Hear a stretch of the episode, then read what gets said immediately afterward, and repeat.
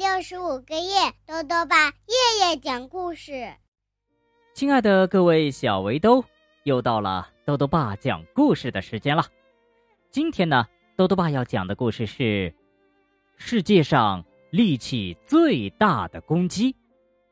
故事的作者呀是韩国的李浩博和李义培，孙琦翻译，由连环画出版社出版。从前呢，有一只小公鸡，它呀特别特别强壮，很快呀就长成了全村力气最大的公鸡。后来呢，又成为了全世界力气最大的公鸡，是不是很厉害呀？可是有一天呢，村里出现了一只新公鸡，战胜了这只老公鸡，那么。这只世界上力气最大的老公鸡会怎么想呢？一起来听故事吧。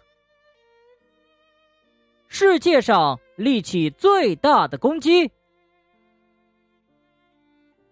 温暖的春天来了，鸡窝里，一只小鸡从蛋壳里扑噜扑噜的钻了出来。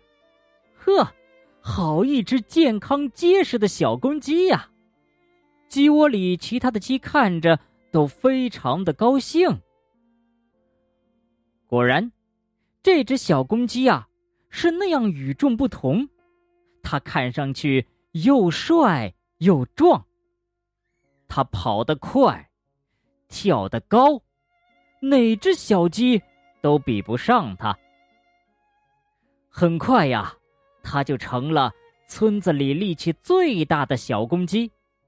每当大家在一起打架、摔跤、玩闹的时候，这只小公鸡呀，都能把其他小鸡按在地上狠狠的揍一顿，所以没人能战胜它。小公鸡一天天长大了，它扭一扭屁股，尾巴上长出了羽毛；它转一转脖子，火红的鸡冠。越发的鲜艳。他照一照镜子，哇，原来自己已经长成一只色彩斑斓的雄赳赳的大公鸡了。这只大公鸡呀，别提有多神气了。它每天早上都特别精神的喔喔啼叫，洪亮的叫声在村子里回荡。在掰手腕比赛中，他是常胜将军，他成了村子里力气最大的公鸡。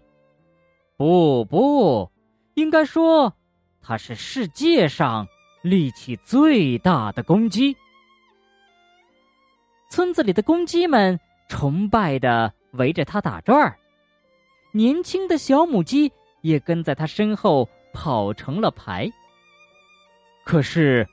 终于有一天，村子里又出现了一只公鸡。哇，它比世界上力气最大的公鸡还要厉害呢！在一次战斗中，这只世界上力气最大的公鸡被那只新公鸡给打败了。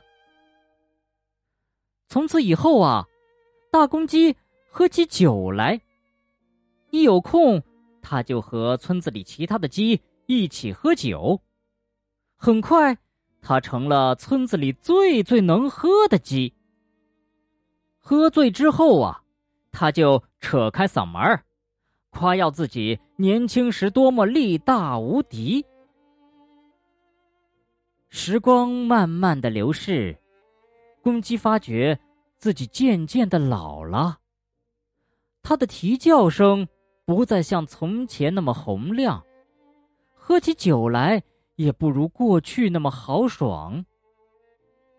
大公鸡绝望极了，它变成了一只垂头丧气的公鸡。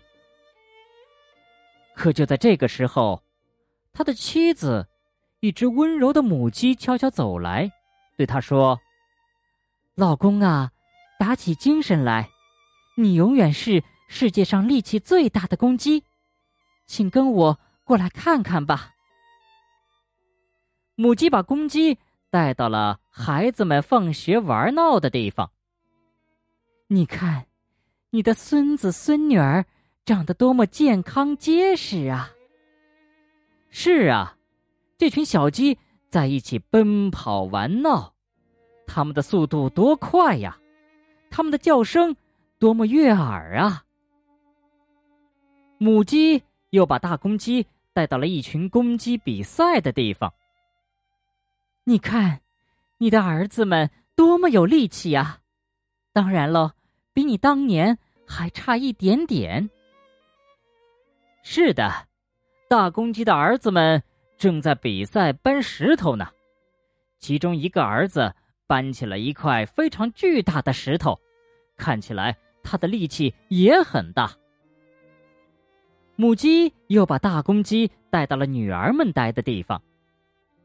你看，你的女儿们是村子里最能下蛋的母鸡，虽然比不上我当年，从前和现在，你永远是世界上力气最大、最最幸福的公鸡呀。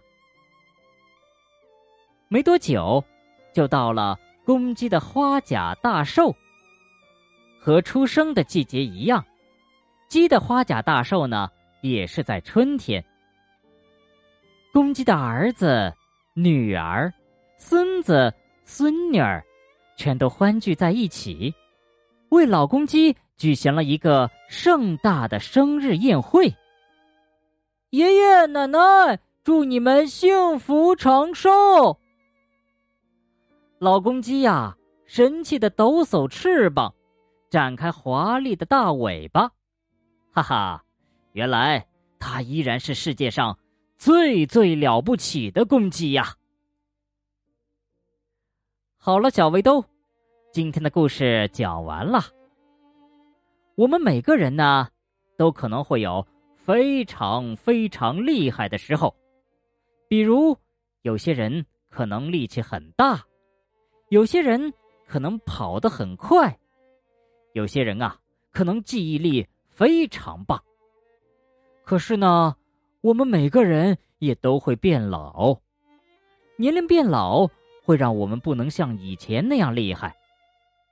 我们的力气会变小，我们的速度会变慢，我们的记忆力可能也会变差，也许会像故事里那样，有很多很多的新人超过我们，但是。